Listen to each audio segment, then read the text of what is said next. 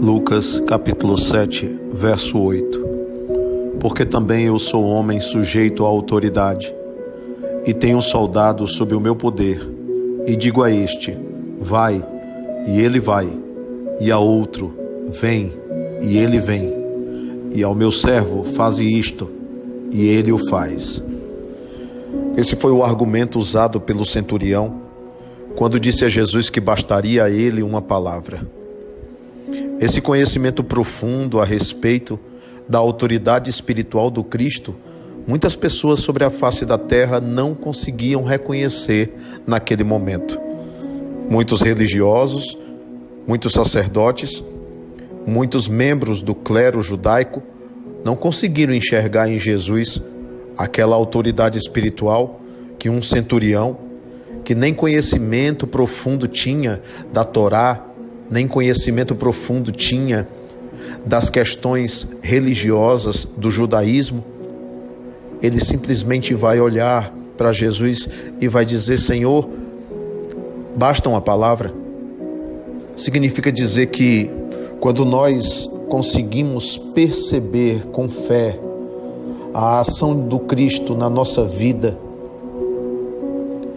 nós não vamos de maneira alguma titubear, nós não vamos de, de maneira alguma vacilar, nós não vamos de maneira alguma ficar deixando que a tempestade tome conta do nosso coração, deixar que o desespero domine a nossa alma.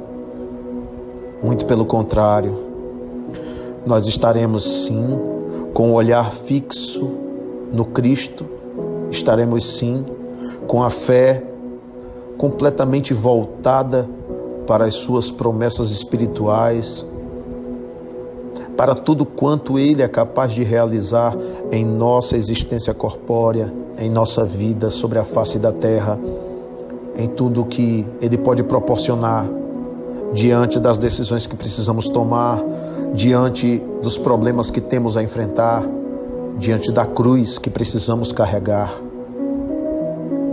Então que a gente saiba, saiba que estamos sujeitos à autoridade do Cristo.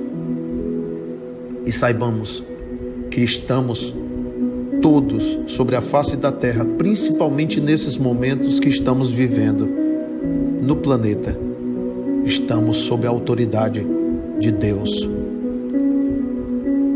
Essa postura mental exige uma atitude de sentimento de fé, de esperança, de resignação, de coragem e de obediência diante da autoridade de Deus.